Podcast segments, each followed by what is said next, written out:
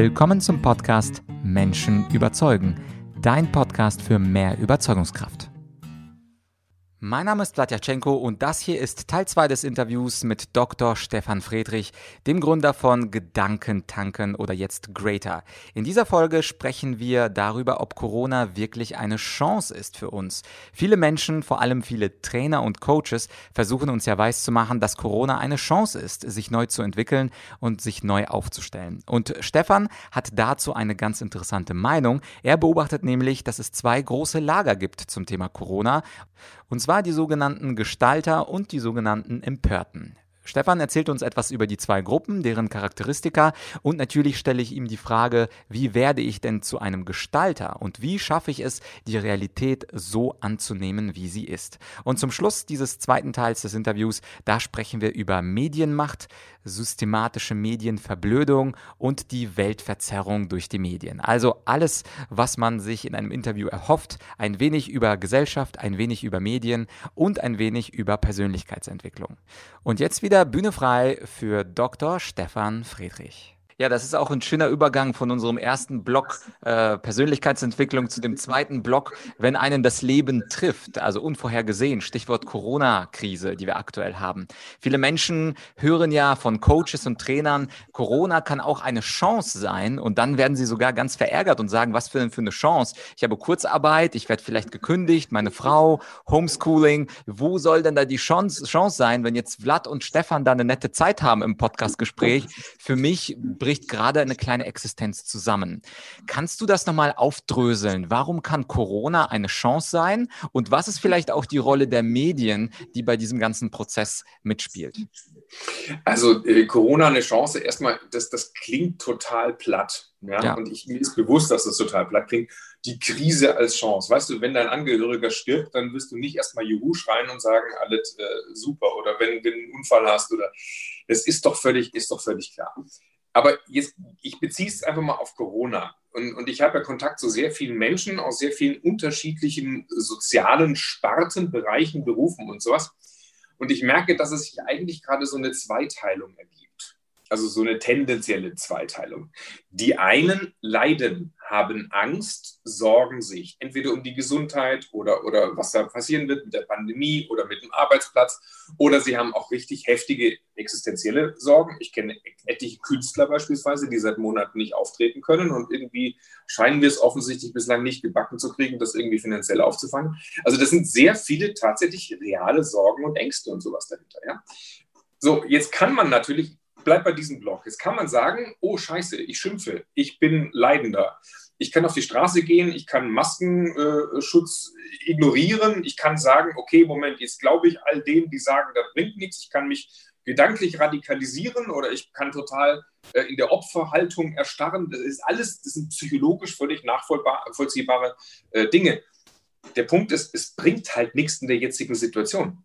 Ja, ich hatte vorgestern erst ein Telefonat mit einem sehr extravertierten, sehr, sehr people-affinen, sehr guten, jahrelangen Freund von mir, der sagte, Stefan, ich mache das fertig.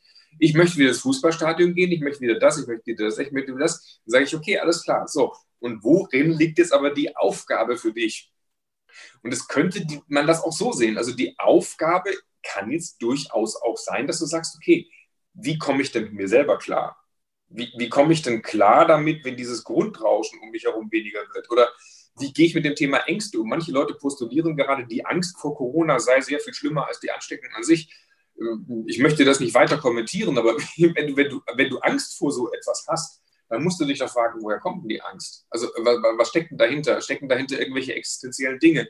Hast du irgendwas in deinem Leben noch nicht, noch nicht gemacht? Oder hast du vielleicht Angst, weil du seit Jahren rauchst und eigentlich weißt, dass du äh, eine chronische COPD hast und eigentlich seit 20 Jahren den Gedanken ans Aufhören wegdrückst? Oder, weißt du, oder gehörst du zur Risikozielgruppe? Das sind so viele Dinge. In, in diesem Topf kannst du jetzt von vornherein unheimlich viel Frustpotenzial vermuten. Oder warum hast du denn Angst um deinen Job? Ist dein Arbeitgeber möglicherweise gar nicht mehr so in, in, dieser Welt hier richtig aufgestellt oder als, als Single-Selbstständiger? Hast du dich mit diesen Themen Digitalisierung möglicherweise seit Jahren gar nicht beschäftigt?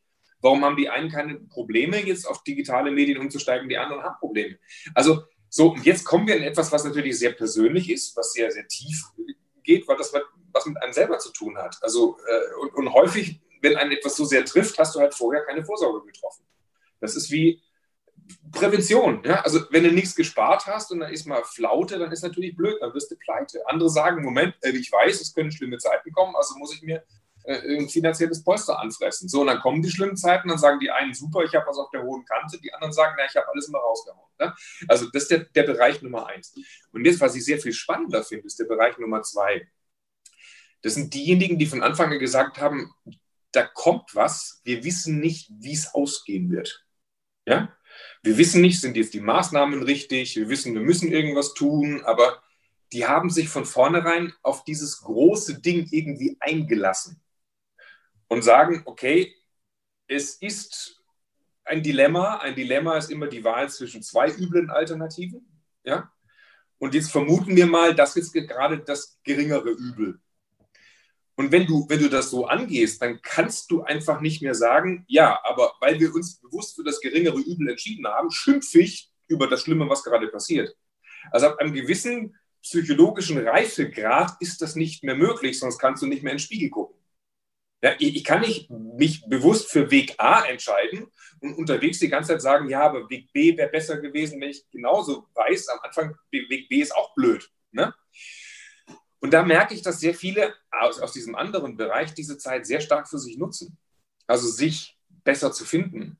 Viele, die sagen, boah, Wahnsinn, das war eigentlich toll, zu Hause zu arbeiten. Ich kann mich viel besser konzentrieren. Ich habe Zeit gehabt für meine Lieben. Ich habe meinen Körper wieder wertschätzen gefühlt. Ich habe mir wieder wichtige Fragen gestellt in meinem Leben. Ich habe mal wissenschaftliche Artikel gelesen. Ich habe, ich habe gemerkt, oder, oder, oder ganz praktisch, ich, ich steige in diese Social-Media-Diskussionen ein, ich gucke mir das an und ich merke, das ärgert mich. Da muss ich herausfinden, warum mich das ärgert. Ah, dahinter steckt das. Also du kannst all das, was du gerade tust, konstruktiv aufgreifen. Und, und, und das ist dieser zweite Block. Und ich, ich, ich, ich glaube, dass es so eine Grundsatzentscheidung ist. Möchtest du in dieser Situation, in der du nicht so viel gestalten kannst, möchtest du dich auf deine Gestalterseite konzentrieren oder möchtest du dich auf die Empörten, auf die Opferseite, ähm, ähm, auf die Opferseite stellen um, und, und willst da eben nicht hingucken? Beides ist total menschlich. Ich glaube, die zweite Variante ist schlauer. Mhm. Ich habe erst vorgestern, es ist echt ein Zufall, ein Interview äh, geführt mit Manfred Spitzer und der ist es ja der Direktor für Psychiatrie an der Uni Ulm. Er ist einer der Menschen, die eben sagen, die Krise oder die Angst vor der Krise ist mindestens genauso schlimm, weil Menschen in Ängste kommen, in Einsamkeit kommen. Und die Frage jetzt, nachdem du diese zwei Gruppen äh, so schön herausgearbeitet hast, also die Empörten und die Gestalter, natürlich fragt sich jetzt jeder, der möglicherweise zu den Empörten gehört, ja, wie springe ich denn dann auf die andere Seite des Flusses? Gibt es da irgendwas? Weil es ist ja, wie wir auch anfangs des Gesprächs gesagt haben, sicherlich eine gewisse Grundtendenz, die genetisch vorbedingt ist, ob wir eher optimistisch oder eher pessimistisch unterwegs sind. Aber die spannende Frage für die Empörten ist, wie schaffe ich den Sprung zu den äh, Gestaltern? Das ist ein ziemlich, ziemlich spannender Punkt, den du gerade anbringst. Ich muss da nochmal ausholen. Und zwar ähm, erstmal Manfred Spitzer kenne ich und schätze ich. Ich habe bei ihm gearbeitet. Ach so. Weiß, okay. ich habe bei ihm gearbeitet in seiner Klinik. Und äh, da muss ich jetzt nochmal in meine persönliche Geschichte zurückgehen, weil ich wollte ursprünglich Psychiater werden. Also ich bin, habe Medizin studiert, äh, fand das total interessant. Und, und ich habe ab einem Moment aber aufgehört, wie ein Psychiater zu denken. Und zwar war das der Moment, wo ich überlegt habe, was ist denn der Rahmen um das herum? Und ähm, wenn du in der Psychiatrie arbeitest und hast zum Beispiel jemanden mit Depressionen, ja, der, dem geht es mies, dann gilt der Mensch ab dem Moment als geheilt, wenn er nicht mehr depressiv ist. Das heißt, wenn er morgens aus dem Bett kommt, wenn die Stimmung wieder einigermaßen stabil ist, keine Dauer des Grübel im Kopf und so weiter, so sagt, hier ist der Job für den Psychiater beendet. Und was bei mir vor fast 20 Jahren passiert ist, ist, dass ich diese Welt der gesunden Psychologie kennengelernt habe. So, und als, wenn jemand keine Depression heißt, hat, heißt das halt noch lange nicht, dass der in seinem Leben alles aus sich rausholt oder auch, also du, da ist immer noch Luft nach oben. Das heißt, hier hat natürlich der Psychiater einen anderen analytischen Blick auf das Leben als der Coach. Der Psychiater umgibt sich mit Menschen, für die Angst ein riesiges Thema ist. Die, die, die Angst gibt es da draußen. Angst ist eine ganz schlimme Störung. Das ist, das ist furchtbar. So, jetzt hat aber der Psychiater so, so ein bisschen eine verschobene Weltsicht, indem er tendenziell Risiken und Schwierigkeiten und Probleme sieht, während der Coach tendenziell eher Möglichkeiten und Chancen und, und, und, und Wachstumsmöglichkeiten sieht. Und jetzt, um auf deine Frage zu antworten, für mich ist jetzt der Bereich, wenn ich merke, oh, das, das, das macht was mit mir, jetzt gehe ich in diesen Bereich der Persönlichkeitsentwicklung rein. Jetzt muss ich bereit sein, zu merken, an welcher Stelle schrecke ich immer wieder zurück. Ich kann sagen, ja, die Angst ist schlimm. Wir können das alles herleiten, was es im Körper macht und Immunsystemstörungen und pipapo. Aber ist die spannendere Frage nicht eigentlich vielmehr, woher kommt denn jetzt die Angst?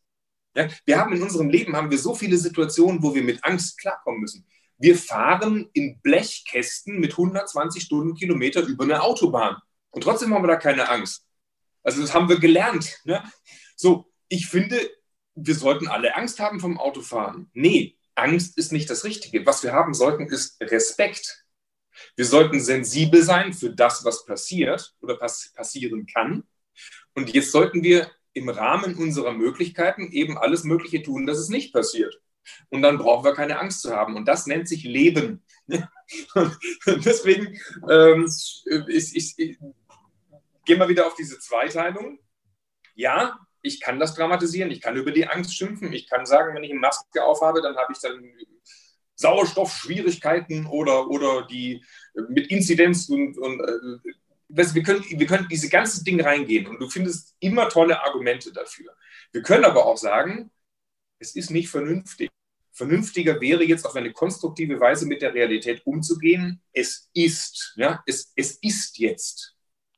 Ja, ich, wenn ich, ich komme aus der Medizin, ja, wenn, wenn ein, ein, ein Krebspatient, wenn ich einen Krebspatient habe, dann bringt es dem nichts, wenn der sich sagt, ja, aber stimmen denn die Untersuchungen überhaupt? Äh, ist das jetzt richtig? Ist die Kernspintomographie? Hatte, wir hatten die Kernspin, wir hatten den Kernspintomographen geeicht. Und kann ich bitte nochmal die, die, die Protokolle der letzten Medikamentenstudie sehen? Es bringt nichts. Du musst es als erstes annehmen, musst sagen, das ist was mache ich jetzt daraus? So, und das, das zieht sich jetzt wie, wie so ein roter Faden über mittlerweile sehr viele Jahre in meinem Leben, dass ich mich halt lieber dieser, dieser anderen Fraktion zugehörig fühle, weil die andere Programme im Kopf laufen haben. Wobei beide völlig menschlich und verständlich sind. Ja, und dieser Punkt mit Realität annehmen, ich werde mal einen kleinen Themensprung machen, weil ich auch weiß, dass äh, dich Donald Trump gerade auch ein wenig beschäftigt. Er ist ja ein Mensch, der die Realität nur sehr schwer annehmen kann. Er hat die Wahl jetzt äh, verloren und kann aber einfach nicht äh, sich die Niederlage eingestehen. Was würdest du eigentlich so einem Hardcore-Narzissten wie Donald Trump raten? Angenommen, es wäre dein Coaching-Kunde. Was würdest du sagen? Oder etwas, äh, um um das von Trump loszulösen, wenn Menschen die Realität nur schwer akzeptieren können, weil das gegen ihre, ihr Selbstverständnis geht. Wie können wir denn lernen als Empörte, die das, die Realität wegschieben und sagen, nein, alles schlimm, alles schlecht, aber nicht selber ins Handeln können? Wie können wir denn lernen, die Realität zu akzeptieren? Und eine Antwort, die nicht gilt, ist, mach's einfach. Also pass auf, du, du hast, es sind so viele Punkte drin. Ich habe vor ein paar Tagen ich ein Posting gemacht, wo ich äh, die Kriterien laut äh, DSM-4 der, American, äh, der amerikanischen äh, psychiatrischen Gesellschaft äh, für eine narzisstische Persönlichkeitsstörung. Ich habe die bei, bei, bei, Instagram gepostet und habe gesagt, Leute, guckt euch mal Donald Trump an. Der hat alle Punkte. Ja. Und dann bekam ich sehr viele empörte ähm, ja, sehr empörte Kommentare, dass man sowas ja nicht einfach per Ferndiagnose stellen kann. Insofern finde ich es lustig, dass du das gerade in so einem Nebensatz mit eingebaut hast. Also, ähm, ja, wir sind jetzt hier eigentlich in einem Bereich, eh, pass auf, ich muss anders anfangen. Der normale, der psychologisch gesunde Mensch kann solche Dinge annehmen.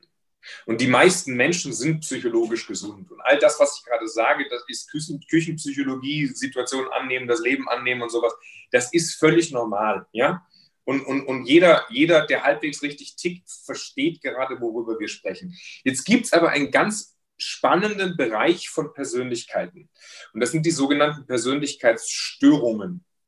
Und je nach äh, statistischer Erhebung sind das irgendwas so zwischen 5 bis 10 Prozent der Menschen. Also da draußen jeder Zehnte bis jeder Zwanzigste hat sowas.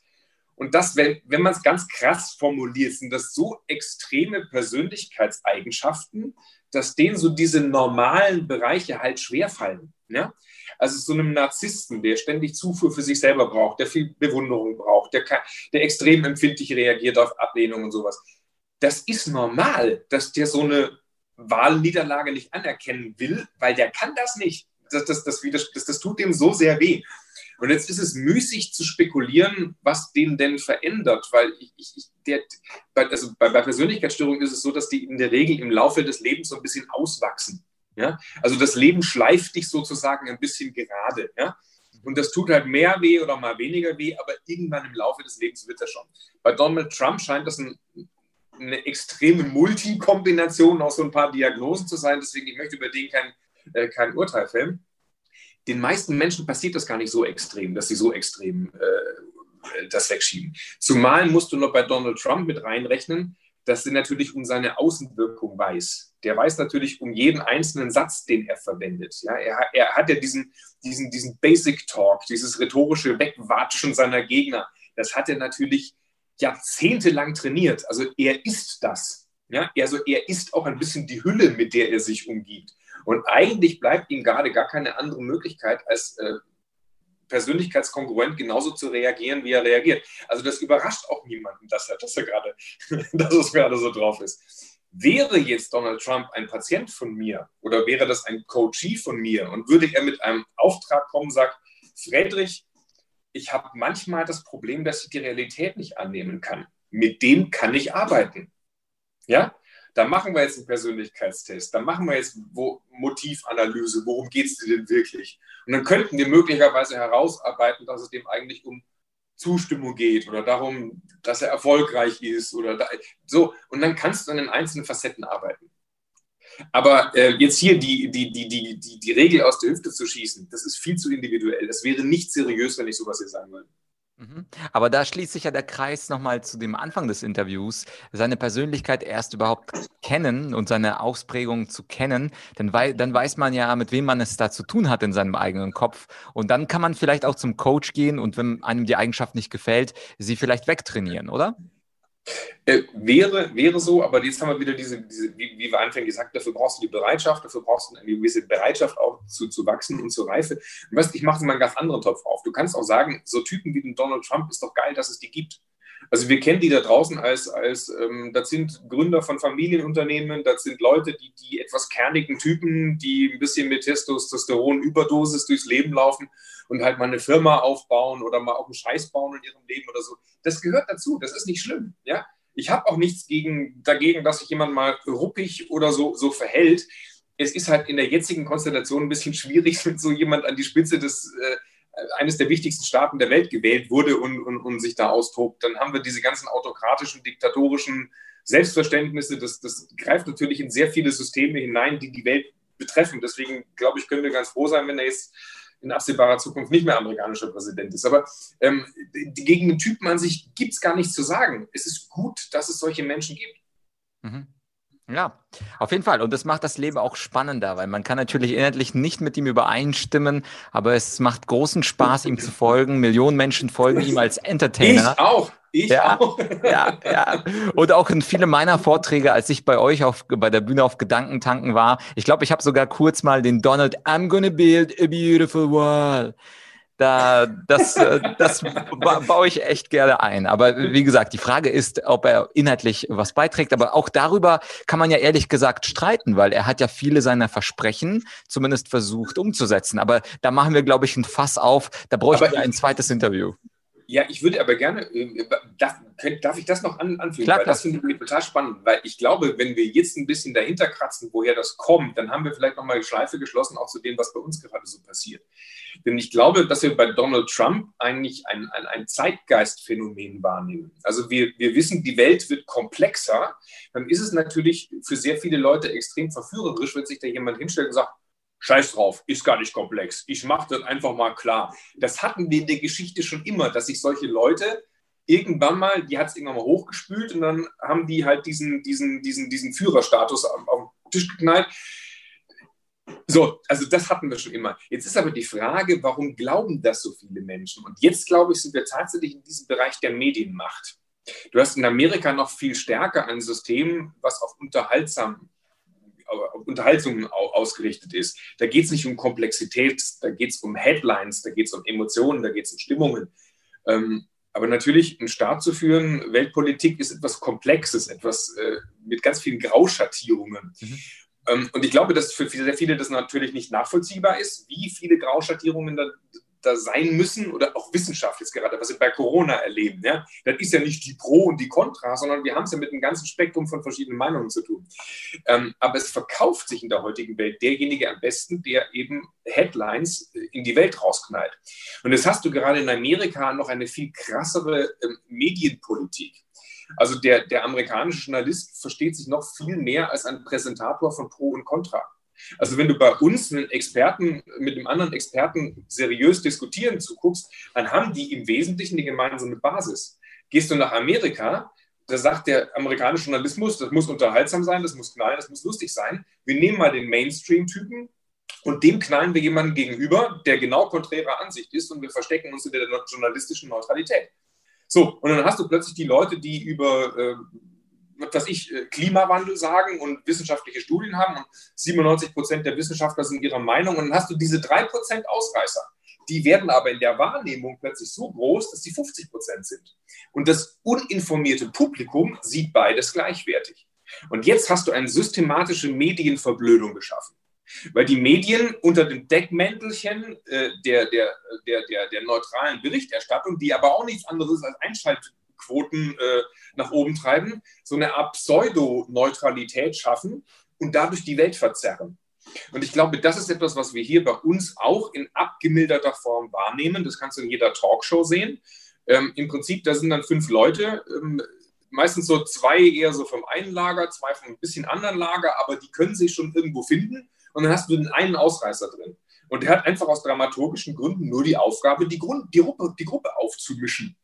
Und, und jetzt kannst du dann natürlich plötzlich extreme politische Strömungen so erklären oder du kannst plötzlich erklären, dass so Dinge wie äh, Querdenker oder wie auch immer. Und ich sehe das jetzt durchaus als heterogene Gruppe, die sie ist. Also da ist nicht, das sind nicht nur die, die Spinner und die Covidioten drin, sondern das sind sehr viele Menschen. Das ist eine granulare Gruppe, das ist mir durchaus bewusst. Aber das Phänomen, dass sich Menschen plötzlich in so Warnsysteme reindenken, das kommt, glaube ich, daher, dass auch ein Medium oder Medien ähm, aus einem Neutralitätsanspruch auch Menschen eine Bühne geben, die diese nicht haben sollten. Und jetzt wird es interessant. Und jetzt bist du irgendwann bei einem Donald Trump oder du bist irgendwann mal bei wirklich geifernden Demonstranten, die äh, behaupten, wir hätten eine Diktatur. Und da wundere ich mich teilweise schon äh, und muss sagen, wow, jetzt haben wir es ein bisschen überzogen alles. Mhm. Ja, und das mit der Medienmacht oder der Medienverzerrung. Ich war letzte Woche bei RTL bei einer Trump-Doku, deswegen passt es zu mhm. unserem Gespräch.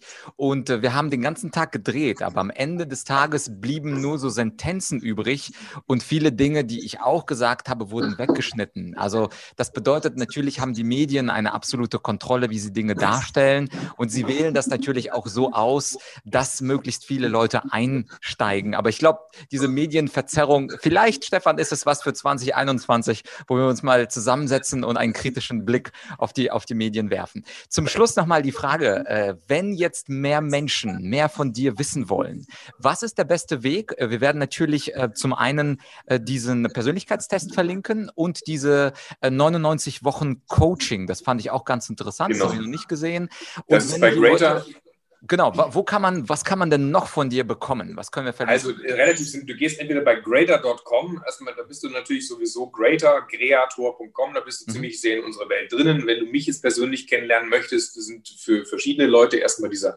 Persönlichkeitstest, der kostet nichts, kannst du, kannst du machen. 99 Wochen Coaching kannst mhm. du machen, ist auch erstmal äh, kostenfrei, kann man testen dann würde ich unbedingt Greater Business empfehlen, also für die Selbstständigen oder solche, die es werden wollen. Ähm, da haben wir auch extrem viele Inhalte, die man auch erstmal kostenfrei testen kann. Aber ansonsten, wer mich persönlich jetzt kennenlernen möchte, ähm, ich bin derzeit auf Instagram am aktivsten und da sind auch immer wieder alle Links zu, zu irgendwas, was man, was man von mir und über mich finden kann. Und dann kann man auch gerne mal über das ein oder andere Thema mit mir streiten. Auf jeden Fall, zum Beispiel über The Donald. Äh, Stefan, vielen Dank für das Interview. Wir haben ja alles abgedeckt, Persönlichkeit, Trump, Corona. Also die Zuhörer sollten zufrieden sein. Dankeschön, danke. Ja, und jetzt die spannende Frage für mich. Gehörst du zu den Gestaltern oder gehörst du zu den Empörten? Siehst du in der Corona-Krise auch eine Chance oder macht dich die Krise fertig? Das kannst du gerne mit mir teilen, wenn du mir eine E-Mail schreibst an podcast.argumentorik.com. Wenn es genug und interessante Einsendungen dazu gibt, dann würde ich gerne Stichwort zur Corona-Krise eine Folge machen, wie Menschen damit umgehen. Natürlich würde ich deinen Namen nicht nennen, sondern das wäre anonym. Und wenn du dieses Angebot nicht möchtest, beziehungsweise wenn die Einsendungen jetzt nichts für eine Folge hergeben, dann will ich hier an der Stelle auch nichts versprechen. Aber es ist mal ein ein interessanter Aufruf, gemeinsam diesem Thema uns anzunähern.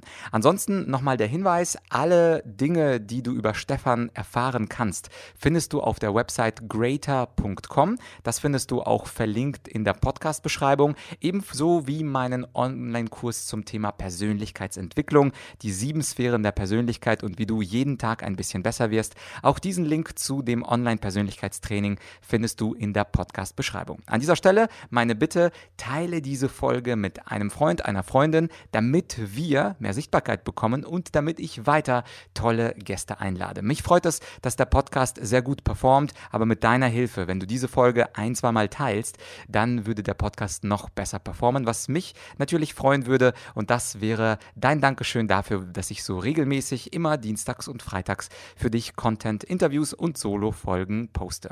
Ansonsten hören wir uns dann nächste Woche, wie gewohnt am Dienstag. Ich wünsche dir ein schönes Wochenende. Bleiben wir in Kontakt. Schreib mir bei Fragen oder Anregungen an podcast.argumentorik.com. Du kannst gerne Themenvorschläge schreiben. Du kannst aber auch gerne Gästevorschläge schreiben. Ich verspreche natürlich nichts, außer dass ich mir die Vorschläge anschaue und wenn sie mir gefallen, dann lade ich die Personen ein bzw. behandle die Themen. Hab ein schönes Wochenende. Wir hören uns bald. Dein Vlad.